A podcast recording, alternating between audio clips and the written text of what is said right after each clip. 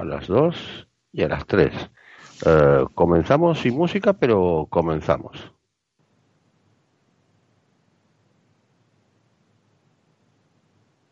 Muy buenas noches, queridos escuchantes. Como siempre, les habla Alejandro Fernández, esta vez con algún problema con la música. Ah, pero bueno, les doy la bienvenida a este programa, el número 53. Ah, los prolijos y los otros. Les recuerdo que estamos esperando sus opiniones, inquietudes y preguntas vía Twitter para ser atendidas lo antes posible. Recuerden que, como siempre decimos por aquí, sin ustedes no somos nada. Y respecto de esto, quiero saludar uh, a toda esa gente que, que, nos apoya, como José Luis F1, Juanjo Sánchez, Ángel, que está de, que está de regreso, uh, Rosel, Luis López, Alberto Saavedra, María Farrasquel, Francisco Sanz, Julio Villalba y tantos más que no dejan de apoyarnos. Y también a todos aquellos que nos aportan sus comentarios, preguntas, retuiteos y comparten nuestras publicaciones en Facebook.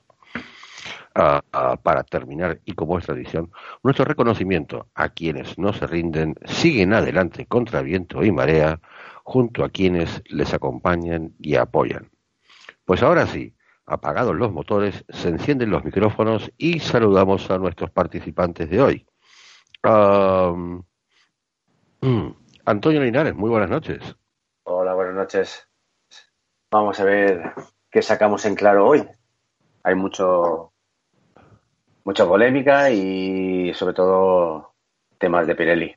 A ver qué. Eh, exactamente. Exactamente. Eh, Mar de, de, de Fulgencio, muy buenas noches. Muy buenas noches. Aquí una noche más, preparado ya para comentar el Gran Premio de casa. Perfecto. David Izquierdo, recién incorporado, muy buenas noches. Buenas noches, justo a tiempo. Pues sí, señor. No sé si por ahí estará eh, Carlos Darijo, que no lo, no lo veo. Chevy estaba cambiando de, eh, de, de, monta. Yo sí estoy por aquí. Buenas noches. Muy buenas noches, Carlos. Vamos a ver qué, qué podemos sacar, qué podemos exprimir del Gran Premio de, de España, de casa y, y ver lo que depara la noche. Pues sí, al primero, bueno, a ver, eh, más allá de la, de la clasificación, o sea, um, mucha gente dice que es un tostón de carrera y antes eh, fuera de micrófono que es un circuito al que ah o sea a ver si ya lo tenemos a Chemi. Chemi Calabia muy buenas noches. Qué cojones qué cojones Chemi la boca te la, te la voy a lavar con lejía lo que no permite el adelantamiento. Está claro, en otras categorías en Montmeló sí que se puede adelantar. O sea, no es un circuito en el que sea imposible adelantar. Y de hecho, pues se ven adelantamientos en, en si se dan las circunstancias. En, en, la carrera vimos unos cuantos adelantamientos bastante buenos y hay que pelearlos. Y cuando salen, pues es lo que dice Antonio.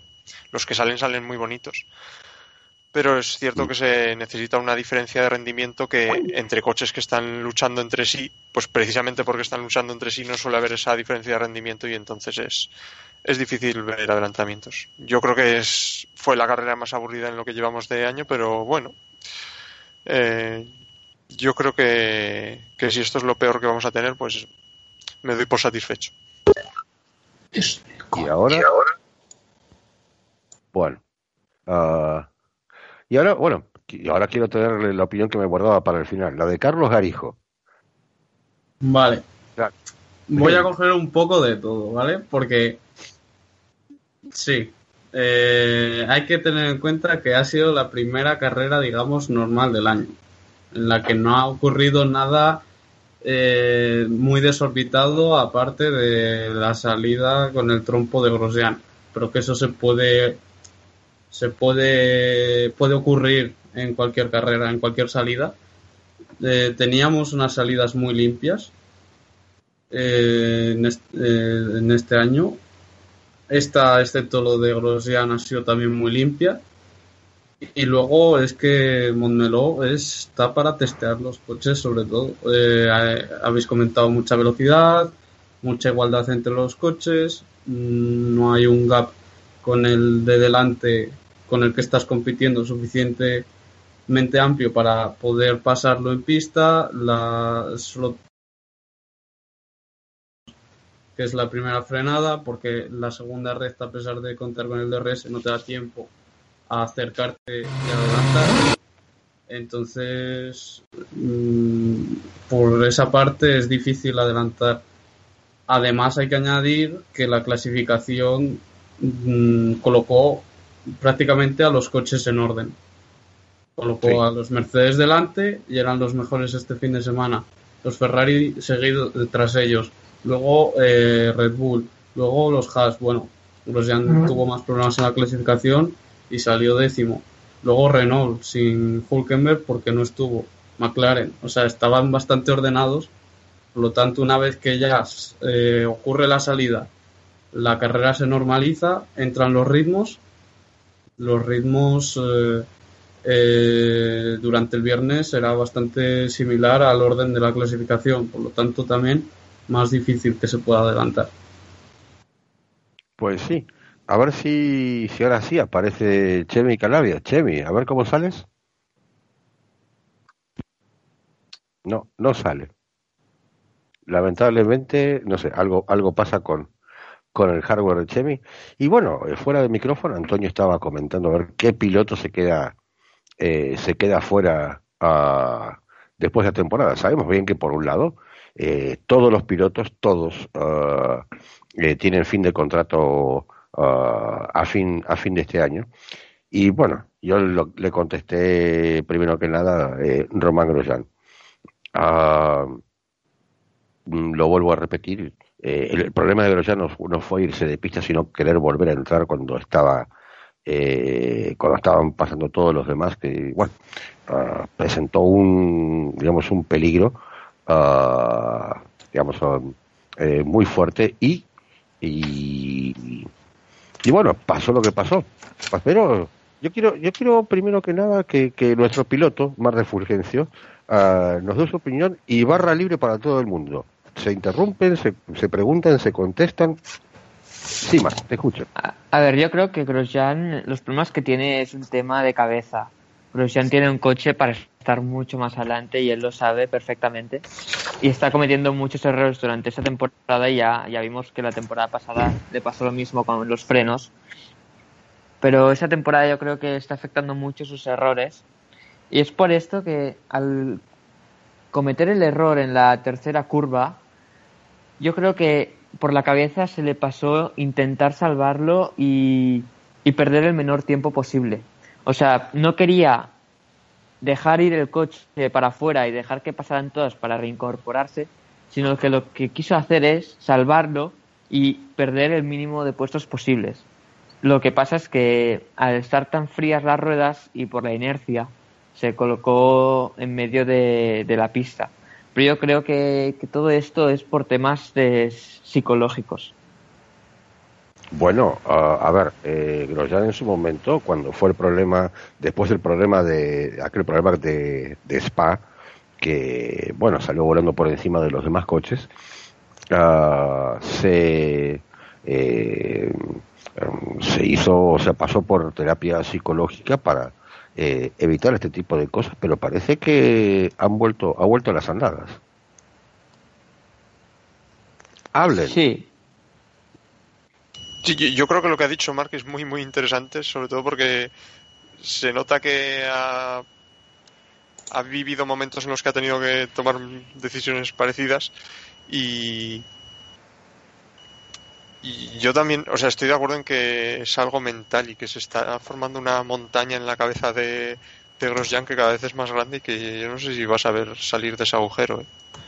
No sé si vamos a volver a ver al, al Grosjean que vimos que peleaba bien con Kimi Raikkonen, que, que de hecho que estaba por delante de Kimi Raikkonen y, y, sacaba podios con un coche que seguramente era para hacer podios el Lotus, pero bueno, ahí estaba sacando el máximo y ahora Magnussen le está pasando por encima, porque Magnussen tampoco es un piloto que, sea la panacea, ha tenido temporadas buenas, eh, demostró mucho antes de llegar a la Fórmula 1, pero no diríamos que es un piloto top top y le está pasando por encima. O sea que yo creo que Grosjean sabe que es capaz de estar por delante de Magnussen y cada clasificación que está por detrás, cada vez que pierde más puntos, yo creo que pierde más confianza y, y puede acabar como como Fiat el año pasado, desquiciado y, y rindiendo muy por debajo de su propio nivel. Pues sí. Opina, Carlos, opina. Sobre Grosjean. Mm, lo que ocurre, bueno, ya, ya, he dicho un poco que en clasificación eh, clasificó por detrás de lo que debería. Súmale eso a que, eh, por lo tanto, clasifica detrás de su compañero. Para Haas es el primer piloto y él se, se siente primer piloto en Haas. Por lo tanto, también eso a veces conlleva una responsabilidad de ser mejor obligatoriamente que su compañero. Tiene cero puntos en el mundial. En las entrevistas se le ve que, o sea, dijo eh, durante la semana pasada que McLaren estaba el cuarto equipo en el mundial o daba esa sensación, pero McLaren había tenido suerte, que es donde tenía que estar Haas. Un poco pues vino a decir que lo que perdió Haas lo ganó McLaren en las carreras de rebote, ¿vale? Entonces, mmm, Grosjean yo creo que está cometiendo ciertos errores y creo que va a ir a más por esto mismo, porque él mismo se está metiendo presión. interesante. O sea, bueno, y ver un caso similar en, en, Verstappen, que si bien, bueno, esta vez terminó bien la carrera, pero eh, con el morro un poco, un poco dañado. ¿Y ven, ven un caso al, menos similar? Bueno, eh, similar en cuanto a presión y, y, responsabilidad por parte de que en teoría es el, el, piloto que debería ser el número uno de la, o por lo menos el favorito de los directores de, de, equipo. En este caso hablamos de, Verstappen. Eh, Verstappen se libró de una buena gracias a que el, el, Red Bull me, me, recordó al, al, Red Bull de, de, yo lo diré, de Vettel de años atrás cuando recibía un toque o chocaba o se le rompía el alerón y el coche corría igual con alerón que sin alerón. Ayer el otro día, ayer lo demo, el, perdona, el domingo lo demostró. Se le rompió un aletín y el coche es que no perdía aparentemente décimas y se le hinchó encima al Ferrari de, de Vettel y, ahí se nota la mano del, del genio de Adrián Newey. Crea un coche a partir de, de esa base bueno, pues muchas veces los subterfugios que le pones de aletines y tal y cual, pero te das cuenta mm. que cuando tienes un buen coche, anda con aletines o sin aletines. Eso le pasa a un McLaren y vamos, no, vamos, no, no, no acaba ni la carrera. Tiene que cambiar el, modo porque perdería. Pero sí, mira, sí que, sí que le encuentro cierto paralelismo en cuanto a responsabilidad o presión entre Verstappen y, y lo que le está pasando a Rosjan, que por cierto vuelve a las andadas de 2012. Yo, iba a decir de, lo que has dicho sobre el, sobre el alerón, que no sé si fue Iván Roldán, no sé quién fue, pero un aerodinamicista de, de McLaren explicó en, en Twitter que una de las normativas que rigen el alerón delantero es que tienes que tener una superficie proyectada lateral mínima. Y lo que pudo pasar es que el trozo del endplate que perdió Verstappen fuera una parte del endplate que está hecho para cumplir con la normativa. Entonces, cuando saltan este tipo de aletines, a veces hay que tener en cuenta que están ahí porque la normativa te estipula que tienes que tener un área mínima o que tiene que llegar la, el bodyboard tiene que llegar hasta un punto en concreto y entonces necesitas meter ahí un elemento, pero que si tú tuvieras libertad y pudieses diseñar lo que quisieras, a lo mejor ese elemento no estaría. Entonces, ah, por eso a veces ocurre que, pierdes un elemento y, no pierdes puntos de carga aerodinámica o, incluso puedes llegar a ganar si tienes mucha suerte. Eh, y yo creo que eso es más o menos lo que pasó y, es lo que dijo el, el hombre este de McLaren.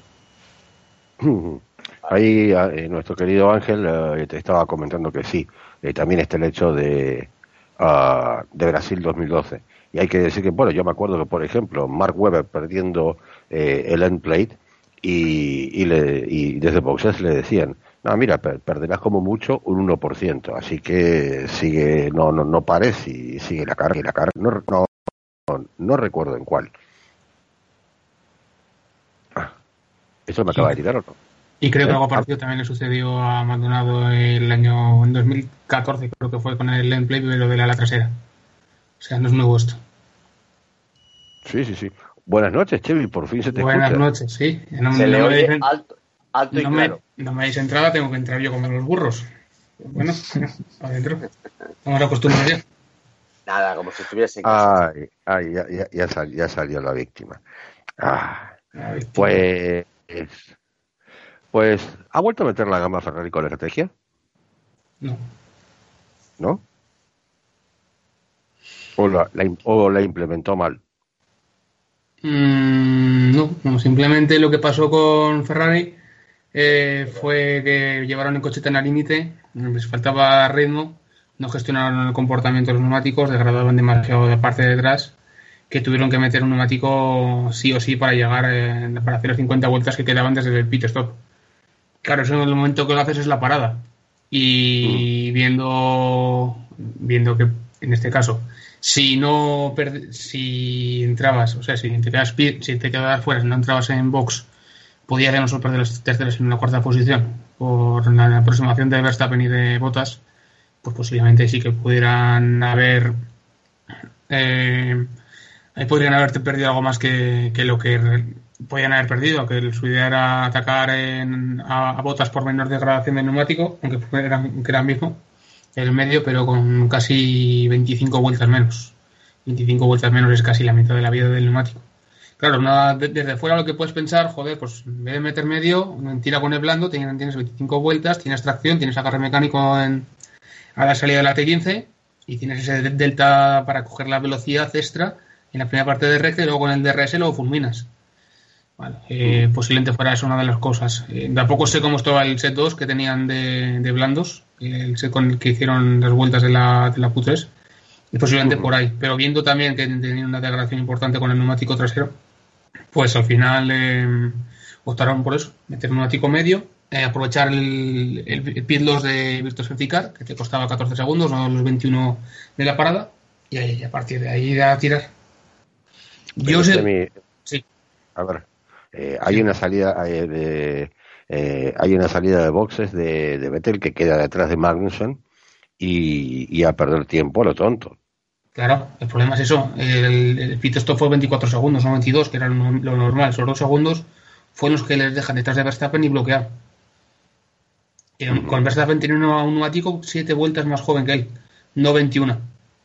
Y ahí sí que estabas en igualdad de condiciones con un coche que tracciona bien, como es el Red Bull, y con un y sin oportunidad de atacar. Ahí sí quedó bloqueado. Si no podría haber llegado seguramente a la segunda posición y por delta de, de neumático por estar en diferente vida, eh, lo hubiera podido ganar en las últimas vueltas, pero quedó bloqueado. Y es lo que tiene Momelo, si tú tienes un, una extra la salida de la T15, si no sales bien, eh, estás muerto. No, ya, ya. Pero quedar cuarto en una carrera que por, por lo menos podrías haber quedado segundo, porque, a ver, eh, ¿piensas que lo hubiera podido hacer Mella, el Ferrari? O sea, mm, mm, a pesar de que la salida, bueno, la salida de, de Hamilton fue impecable, bueno, toda la carrera fue impecable, pero ¿piensas que le pudo haber hecho un poco más de Mella? ¿Y a qué te refieres? de poder haberse acercado, o sea, si no hubiera, o sea, performance por performance, ah, hubiera está- estaba a la altura del Ferrari del Mercedes o no? No, no. Que va, que va. Y- a- Alex, has, has dicho que podría haber quedado segundo. Que me corrija Chemi si no está de acuerdo, pero yo creo que si Ferrari hubiese conseguido que Vettel terminara la carrera segundo, yo creo que habría que haberles aplaudido bastante. Y sobre todo si hubiera aguantado Vettel con neumático trasero mucho más degradado, las embestidas de, de botas que tenía más velocidad en la recta. Y ese es el problema. Tú eh, tenía tan poco ritmo Vettel que para aguantar a botas tenía que ir al 95%, mientras que botas iba al 80% porque estaba bloqueado. Si eso son vueltas, vueltas, vueltas, vueltas, a partir de la vuelta 50 podía estar muerto. Y si para, te, se te echa encima Verstappen y no solo pierde la tercera, sino también la cuarta. Pero bueno, al final solo hay que, hay que echar la mierda, hay que decir que los estrategas son malos, que no tienen ni idea, que hay que cambiar todo el departamento. Que... ¿Cómo es eso, Carlos? crisis. ¡Crisis! crisis. ¡Crisis! A ver, a ver, a ver, a ver. Eh, una cosa.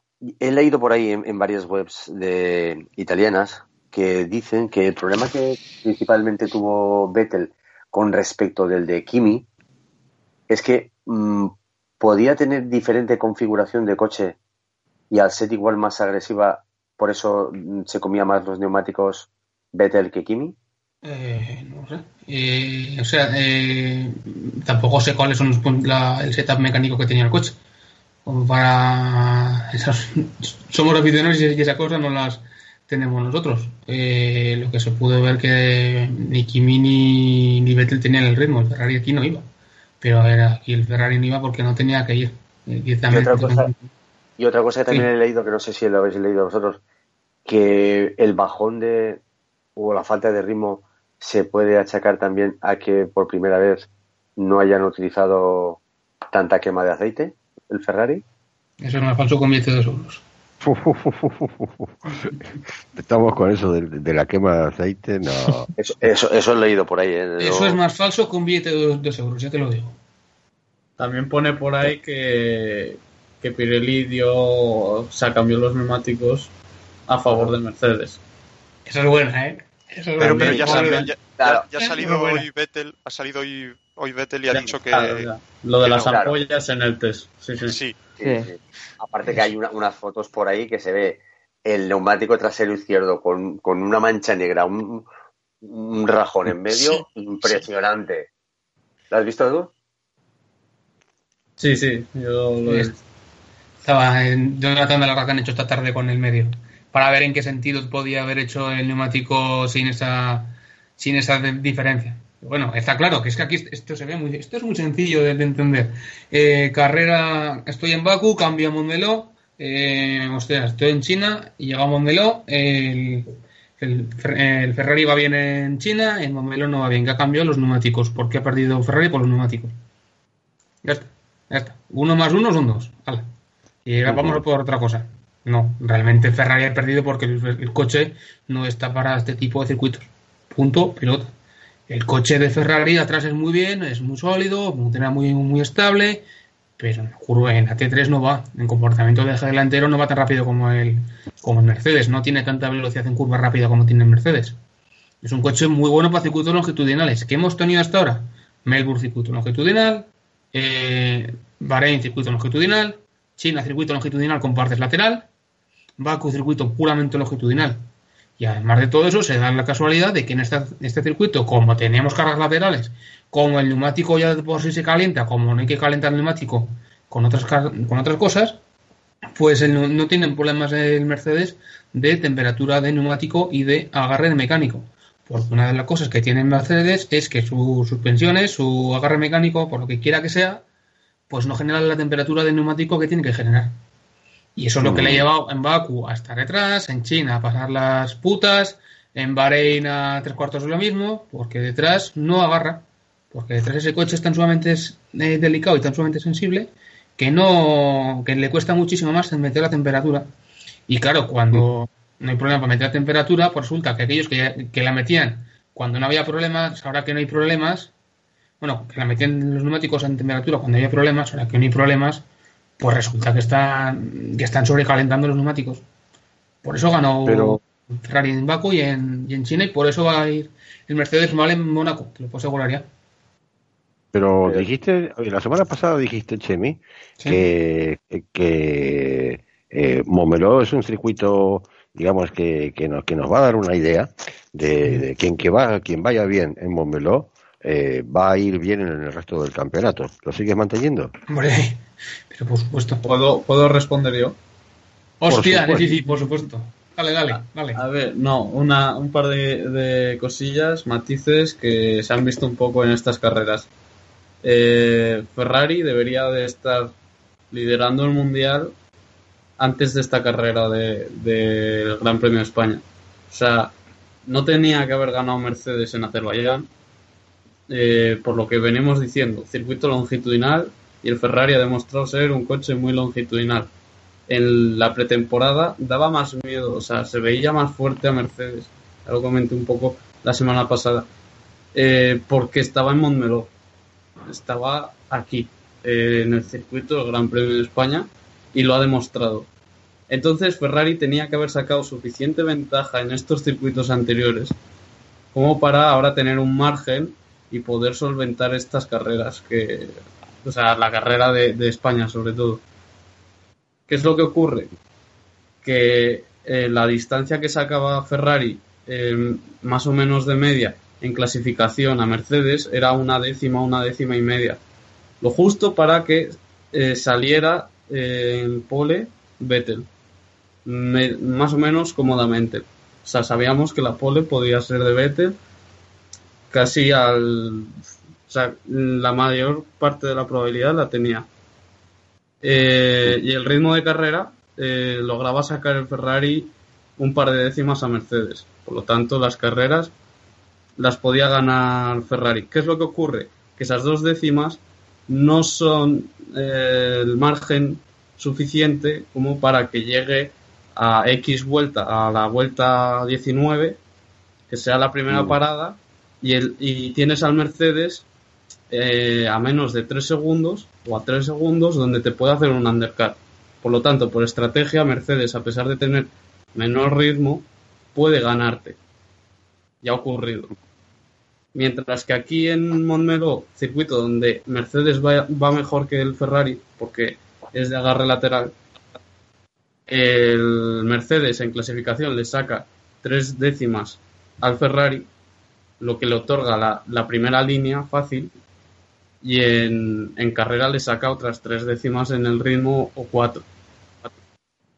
Por lo tanto, eh, el Mercedes logra sacar suficiente margen en carrera, como hemos visto con Hamilton, como para que en su parada, en la primera parada, el Ferrari no pueda arriesgar con la estrategia a hacer un undercut al líder.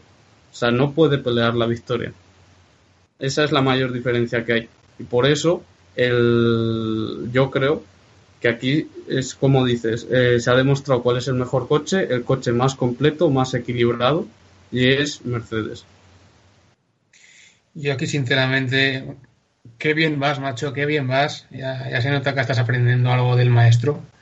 Eh, yo creía cuando vi los datos de pretemporada que la temporada se había acabado en Montmeló, en el testing. Ni siquiera habíamos llegado a Barcelona, a Melbourne, porque estaba sacando una superioridad el Mercedes en las tandas largas que era increíble, era impresionante.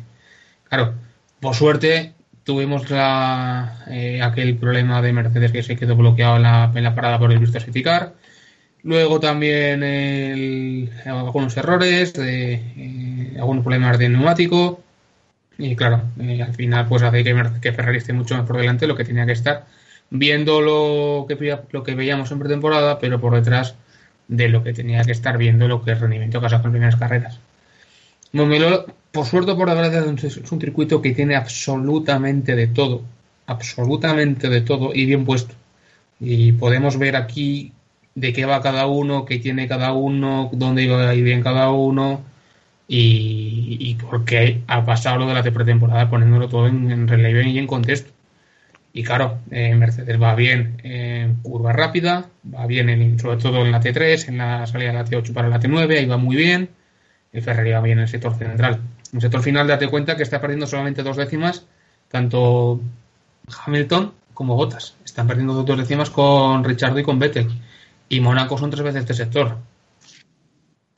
Eh, claro, y, y, lo que hemos tenido hasta ahora eran curvas como estas, de 100, 150, muy lentas. Claro, llegas a, un circuito donde tienes curvas rápidas, tienes incluso dos curvas que ya no son curvas porque realmente el nivel de sensibilidad al final, porque luego tienes la casualidad de que es que ese circuito está bien hasta para eso. Te marca la velocidad al final de, de la T3 y de la T9, que son las dos curvas rápidas, es que, en fin, eh, aquí se puede ver todo, se puede ver todo y se puede ver pero, pero muchísimo. Y por eso el Montmeló ha sido una de las carreras más relevantes de todo este año. Y también tenemos algunas cosas que si queréis, pues ya vamos a ir soltando en este programa. A ver, pero... Sí, sí, sí. Yo creo que realmente Montmeló nos ha engañado a todos. Yo creo que Mercedes no es tan superior como parece. Porque el nuevo asfalto ha hecho mucho en esta carrera. Y se ha visto cómo, cómo iban los neumáticos. O sea, se hacían mejores tiempos con los neumáticos medios que con los, que con los blandos casi. Y yo creo que este no asfalto favorecía muchísimo más a Mercedes en su manera, en la manera de conducción y todo de Mercedes que a Ferrari. Porque este no asfalto te da un extra grip que el Mercedes no necesita, en cambio el Ferrari no necesita este extra grip, porque tanto grip le va mal al Ferrari. Sí, no. Sí, no. Por eso, en la pretemporada parecía que Mercedes estaba años luz del resto y luego en circuitos más normales con el asfalto normal han estado mucho más igualados y de, y de repente volvemos a Montmeló y vuelven a estar muy lejos. Yo creo que en realidad no están tan lejos como parece. Sí, pero es que la primera carrera normal que hemos tenido este año. Es que es la primera carrera que tenemos en temperatura, que tenemos con, con, curvas, que es la primera circuito normal. De todas formas, cuando la definición de normal se va reduciendo de forma que al final quedan menos del 50% de carreras que son normales. Al final, el, hecho de que Mercedes vaya rápido en este tipo de situaciones mm, no le hace ser el claro favorito para el título. Porque hay, hay, tantas situaciones que no son normales que al final puede no ser suficiente. No, ya. Ahora, ahora pregunta. Eh, hemos visto un McLaren eh, renovado, con un morro renovado, uh, pero superado en pista por, por un Haas. Pero le pregunto a los expertos, ¿han visto esa mejora que venían prometiendo o todo quedó en nada? Bueno, eh, que te lo explique aquí el ingeniero aerodinamicista y proyectista y lo que quiera que sea. A ver, David. A ver, no, o sea, desde luego en nada no ha quedado porque si, si Alonso pasa la primera curva séptimo, yo creo que podría haber terminado perfectamente la carrera detrás de Haas, de, delante del, del Haas. Porque al mm. final, este tipo de carreras, cuando te consigues meter delante, el de detrás primero ya tiene que dejar dos o tres segundos para conservar neumáticos, luego cuando haces la parada te metes en tráfico, eh, no puedes gestionar el combustible óptimamente, tienes que empezar a usar en fases de la carrera ser más agresivo para adelantar, luego conservar, con las gomas lo mismo, y al final se va haciendo una bola que hace parecer que McLaren está un mundo de hash, porque la diferencia en la línea de meta era muy grande. Pero ya, vimos en clasificación que no, que por primera vez McLaren podía competir directamente con, con Renault y con Haas y bueno, de hecho quedó a media décima de Magnussen, creo que quedó Alonso. Y respecto a las mejoras, aparte de, que el hecho de que yo creo que sí que se ha notado, quizá no tanto como se podía pensar, pero yo creo que sí que se ha notado, al final cuando metes un cambio de concepto tan grande, es muy difícil en, en, unos libres conseguir ajustarlo todo, conseguir encontrar el setup perfecto, por mucho que en el simulador ya le hayas echado muchísimas horas y ya tengas una idea. Pero no es lo mismo luego meterlo en pista. Y, y es posible que les falte entender del todo los cambios que han hecho en, el coche y seguir metiendo piezas. Yo creo que a partir de ahora, una vez ya tienen la base, que esta era la base de Australia, ahora ya tienen la base y sobre esta base pueden ir metiendo las novedades que ya están diseñadas y que, y que tienen que ir construyendo, pues intentando comprobar en cada paso que, la dirección es la correcta, que todo correlaciona con túnel de viento y con CFD. y, pues sí. Bueno, a, partir de ahora ya pueden, ya pueden ir tirando. Pues esperemos que, sea así porque, vamos, queremos... Ah, hay, hay yo, yo no quiero ver a McLaren en el, problema de, Williams, que, digamos, eh, Williams tiene un problema de falta de recursos y encima con constructores tan fuertes delante, uh, eh, bueno, eh, no tiene los recursos humanos necesarios, no tiene los recursos materiales necesarios y, y pasa lo que pasa y no lo quiero, no lo quiero ver en McLaren. Ah, conduzca quien conduzca, sí, escucho.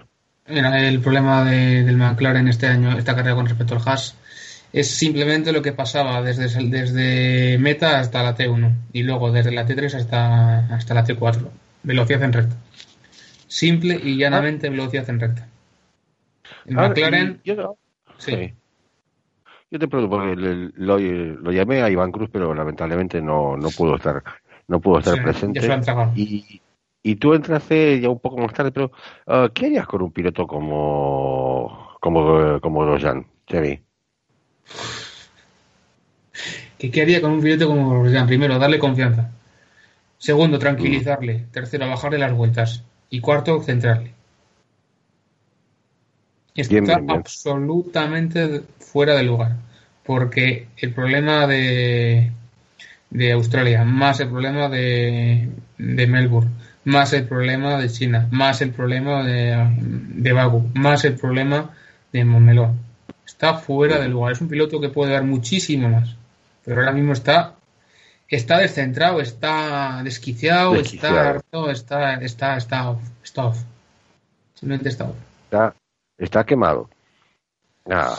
Pero el año esto es tan largo, tan largo, esta temporada es tan, tan larga que, al final hay tiempo para todos y seguramente al final de temporada, pues, pues dentro de unas solas carreras, cuando ya vuelva a ser el que es, pues vuelve a demostrar que es el piloto 1 de Haas, no el piloto 2. Y por ahí pues no, no creo que tenga demasiado problema. Sobre una cosa rápida que, decir sobre antes de que cambies de, tercio, el, McLaren simplemente necesita mejorar el, comportamiento eh, atrás, eh, el trabajo en la eficiencia aerodinámica, la tracción, la potencia. Y cuando ya la zona trasera esté como tiene que estar, eh, yo creo que puede ser fácil un cuarto equipo. No va a llegar a la altura de, Red Bull. Ahora mismo tienen un segundo y eso no se recupera en un año. Y menos en dos semanas. Pero el objetivo es el cuarto y a partir de ahí buscar cosas nuevas para intentar atacar. Pero tienen más que claro que hasta 2021, hasta que no sea el cambio reglamentario, no va a tener ni una solución de, ni, te diría, ni de, ni de ganar carreras. Mal que pese. Desde ya. Bueno, eh, prometías tener algunas cosas, Chemi prometías eh, tener algunas sorpresas eh, para, para comentar. Somos todos oídos. Eh, sí, bueno. tengo aquí para tengo para regalar a todos Dios aquí. Bueno, bueno, a ver, espero no ser así demasiado coñazo, pero este, esta carrera nos ha demostrado muchas cosas, muchas, muchos aspectos, agarre de por medio, hay que decir que el circuito de Momelo ha cambiado muchísimo. Eh, este es un circuito parte del agua errático, no en los resultados, sino en el comportamiento de neumáticos. Eh, no hay más que ver como el comportamiento es plano, casi de todos. Eh, neumáticos volando plano, el medio plano, o sea, cosas que ya no se ven y cosas que no son normales, pero un circuito que está muy, muy nuevo. En esto me refiero a buscar más el rendimiento una vuelta, el rendimiento más puro, donde todos demuestran que tienen, que no tienen y aquí lo que se ha podido ver es eh, pues muchas cosas, muchas claves que de, esta temporada. Bueno, eh, por delante están ahora mismo Mercedes, Ferrari y Red Bull. Mercedes es un coche que tiene problemas de temperatura de neumáticos y que cuando encuentra un extra de grip, que en este caso teníamos por temperatura y por propio agarre de circuito, pues no tiene problema y está arriba, pero con un comportamiento curva lenta que le está, le está afectando bastante y que le puede hacer bastante daño en circuitos de, tracción puros, eh, Montreal, Monte Carlo, de todos estos circuitos donde hay que frenar y girar muy lento. El Ferrari es un coche que tiene una trasera muy estable, es muy bueno para circuito longitudinal va muy bien, le falta un poquito el, comportamiento delante, pero eh, es por suerte los circuitos aerodinámicos o los circuitos aquí de agarre lateral son los menos y los que predominan son los circuitos longitudinales, bien de tracción bien de potencia o, mucho más lentos si son los urbanos. De hecho, en los cuatro grupos que tenemos solo hay uno que es de, de lateral, propiamente dicho, que es el grupo que es el aerodinámico. Y en Red Bull lo que le falta es básicamente potencia. Eh, Red Bull no es un problema de ellos. Cuando el motor no cuenta, ellos están arriba. Cuando el motor cuenta, están detrás. Y esto alude directamente a Renault. Eh, Renault le falta mínimo 25-30 caballos, que eso se traduce en 4 o 5 décimas vuelta.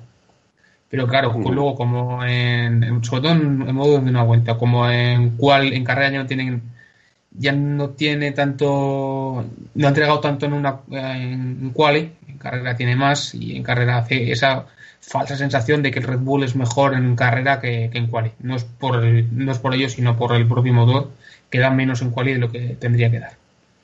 Eh, por detrás, zona media, eh, el McLaren es un coche totalmente en construcción, en, adaptación. Realmente es un Honda metido en un Renault y van a llegar muchas, muchas, muchas, muchísimas cosas, pero muchísimas cosas que, como te digo, lo importante es que, la, que metan bien la tapa motor, el difusor, la ala, mejorar eh, la absorción y la entrega de par en el eje trasero, mejorar tracción, muchas cosas que van a venir a partir de junio.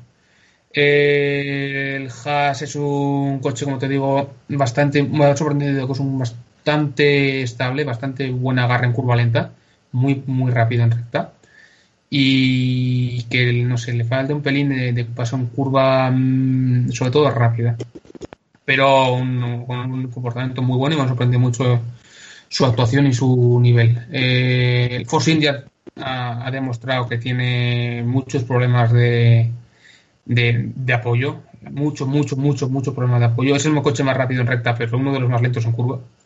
Y, por eso va tan bien en Baku, por eso va tan mal aquí, por eso no va a ir ni para Dios en, en Mónaco. Eh, el todos los otros cuartos es lo mismo, han tenido que descargar para meter el Honda para que no penalice, pero han fortalecido muy bien el comportamiento mecánico, el, paso en curva lenta y media.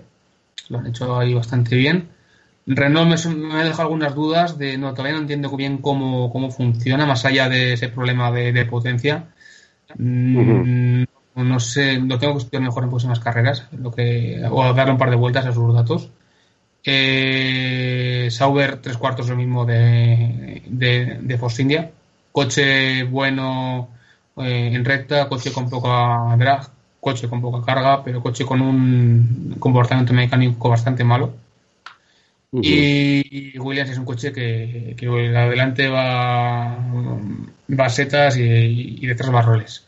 O sea, eh, va totalmente desequilibrado y es un coche que, que tiene muchísimo que, andar. Pues sí, a ver, a ver si el año que viene ya sin, se nota la influencia de Paddy Lowe uh, con todo lo que pueda contribuir, porque a mí, eh, siempre lo digo, no soy, un, no soy un gran fan de Williams, pero no me gusta ver ese tipo de escuderías tan, uh, tan detrás. Uh, y, y, pregunta, Chemi, eh, ya, que, ya que se nos viene dentro de, un, dentro de unos días Monte Carlo, que, donde no hace falta tanto motor, eh, ¿te los ves a los Red Bull peleando entre los Ferrari y los Mercedes? El Red Bull tiene que ganar esa carrera sí o sí. Sí, yo, viendo el sector 3 en, en Montmeló, que en, carrera sobre todo eran constantemente lo más, los más rápidos, vuelta, vuelta, vuelta, vuelta, a mí me sorprendería que no hicieran un 1-2. ¿Un 1-2? 1-2. Ostras, sí que apostáis fuerte. Es lo, que es, el, lo que es el Red Bull. Veremos a Verstappen cómo, cómo va entre muros. Bueno, no solamente, por lo que estamos viendo últimamente, no solamente Verstappen, hay varios candidatos a liarla, a liarla buena. Sí, no, pero el pobre Verstappen tiene un pasado un tanto problemático en Mónaco. Oscuro, oscuro, sí. Sí, sí, Ahí, eh. ahí, ahí en, esa, en Mónaco es raro que alguien no, no pesque en río revuelto, siempre porque cuando no es un accidente hay varios safety car y siempre siempre hay posibilidades de que alguien que no que no está con posibilidades de, estar delante, pues al final pille un, buen puñado de, puntos. Mira, Eh, no, dale y doy, dale y voy. Sí, sí, acaba, acaba. No, iba a hacer un inciso solamente ah, por, porque me ha sorprendido, realmente no lo conocía mucho y lleva dos carreras bestiales. Eh, si queréis hablamos de Leclerc. Porque tú has dicho que el Sauber no está para nada y el chaval ha metido en dos carreras seguidas el coche puntuando y eso ya es, vamos. Bueno, solo tienes que ver a dónde está su compañero. Al principio de ah. temporada sí que es verdad que estaba un poco atrás, pero porque no se conocía los circuitos. Ahora que llega a circuitos donde ha corrido anteriormente con la, con la F2, pues ahora va a dar un salto importante hacia adelante y no me extrañaría verlo, ojalá, el año que viene en un equipo mm, más grande. Más, sí, exactamente. Si no fuese Ferrari, porque Ferrari sí que es verdad que es, complicado, pues por lo menos en Haas, que ya sabemos que es un poco el equipo B de Ferrari. Eso sí puede ser, sí. Es el, el siguiente escalón, ¿no? Sí. Si Ericsson Aunque yo no creo que está preparado, ¿eh? Yo creo que está preparado para ir a Ferrari. si eso no lo elimina, puede llegar. En verdad, si no se lo carga antes el Sí. Oh, vaya. que tiene una, una ristra de, de, víctimas ahí donde, la, donde lo ves al Ericsson. Es la viuda negra. Por ahí a, más que a la gente. Oye, sacarme, de, sacarme de dudas porque sacarme de dudas porque siempre los confundo. ¿Quién fue quien después de, de, armar una pifostia en el eh, en el corralito fue a pedirle explicaciones y lo mandó directamente a la mierda? ¿Fue, fue Ericsson este? El, Magnussen, Magnussen, ¿no? Sí, Magnussen. Sí, que lo, lo mandó a, a lamerle. Sí. sí, sí. Vale, vale, vale. Pues, pues, nada, a ver qué. No sé, yo no puedo no, no puedo ser objetivo porque a mí Mónaco me gusta, me gusta, pero por, por todo lo que lleva. A nivel de carrera, pues puedo entender que muchos, no sé, no, no os guste tal, pero yo que pasea por las calles de, de Mónaco me encanta y ver todo aquello, pues. Tiene, eh, a mí también. Mónaco es un circuito increíble. Pero el fin de semana es bastante típico, en el sentido de que la carrera es el sábado. La esencia de Mónaco es, es, acercarte a los muros y en el momento en el que tienes que acercarte a los muros es en el momento de la quali, que es cuando tienes que sacar la vuelta rápida. Ahí no importa el motor, ahí no importa casi nada salvo el piloto. Y pues eso es lo que, lo que se trata. Sí, sí que es verdad eh, que Mónaco la quali es súper interesante, pero la carrera siempre hay esa tensión de que puede pasar cualquier cosa en cualquier momento. Puede haber un safety car que cambie bastante la carrera. Y yo creo que pues, es por eso que es interesante Mónaco, porque siempre hay esa eh, que no sabes qué va a pasar en la siguiente vuelta. Sí, pero es que ahora son, los neumáticos son tan estables que es que tienes que hacer una parada. Y si no te mueves de pista, si has hecho la parada y estás en tu posición, no te adelanta ya nadie. Eh, es, verdad, Chemin. No sé si has visto la elección de neumáticos para Mónaco. ¿Nos podrías hacer un, un, análisis? Un pre-previo. Análisis de la cabrón. Que hay mucho que analizar. No, eh, tú desmente la semana que viene y te preparo ahí un análisis guapo. Y además tú también has, tocado hoy de primera mano Mónaco, sus bochecitos y sus, sus, vueltas. Ay, calla, y ya has visto que qué bien se pasa. Por cierto, por cierto estoy mirando la predicción y, dan lluvia. Pues queda mucho tiempo. La Fórmula 1 siempre dan lluvia y a última hora no sé qué hacen Nada. Que siempre se va todo. y llueve después. Eh, eso es cierto, pero yo, pero yo me, eh, agarro, eh, me agarro a eso porque la lluvia salvaría la carrera. Escuchar que se me pasaba. Oye, tengo una primicia. El nuevo gadget que le van a poner al, McLaren es un radar meteorológico a, Alonso. Así no va a tener que preguntar tanto si llueve. Oye, la, la, última que estamos a punto de terminar. Eh, Alonso siempre se ha quejado de que el, punto más débil que tiene el McLaren es la quali. ¿Puede compensar eh, las manos de, Alonso a la hora de arrimarse para poder calificar bien? Totalmente. Si, si bien es séptimo, sí. Sobre todo es Mónaco. En Mónaco el, el coche importa menos. Y siempre hay sorpresas adelante. Siempre alguno de los seis de adelante se descuelga en la quali y tiene que seguir desde atrás. Yo creo que es una oportunidad muy buena. Y sobre todo que la clave de, por cuál el, McLaren va mal, que es el motor, el modo de quali del Renault, en, Monaco no, tiene tanta sensibilidad. No sé cuánto te habrá salido izquierdo el Power Effect, pero no creo que sea mucho más grande que. No, poco, poco. Y parecido a, a Monte Carlo. Ah, de, todas formas, respecto a McLaren, yo tengo alguna duda del McLaren en curva lenta. O sea, desde luego les beneficia que, que el motor tenga menos importancia y la eficiencia aerodinámica también sea menos importante, pero yo en curva lenta tengo duda de que vayan a ir especialmente bien.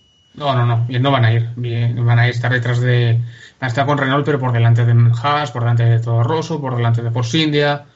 Eh, tienen, que, tienen que estar peleando por la P7. Porque ahora mismo su coche, sobre todo su puerta trasera, está tan, está un poco estable que, que aquí no les va a faltar un extra.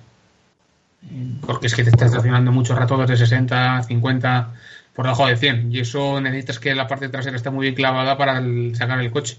Y esa es una de las cosas y una de las claves posiblemente más, más calladas de, de Monte Carlo, porque, claro, tú lo que ves Mónaco, bueno, pues que el coche esté clavado, meter máxima ala, pero realmente la ala no hace de la diferencia en Mónaco, la diferencia lo hace el agarre mecánico, suspensión, neumático.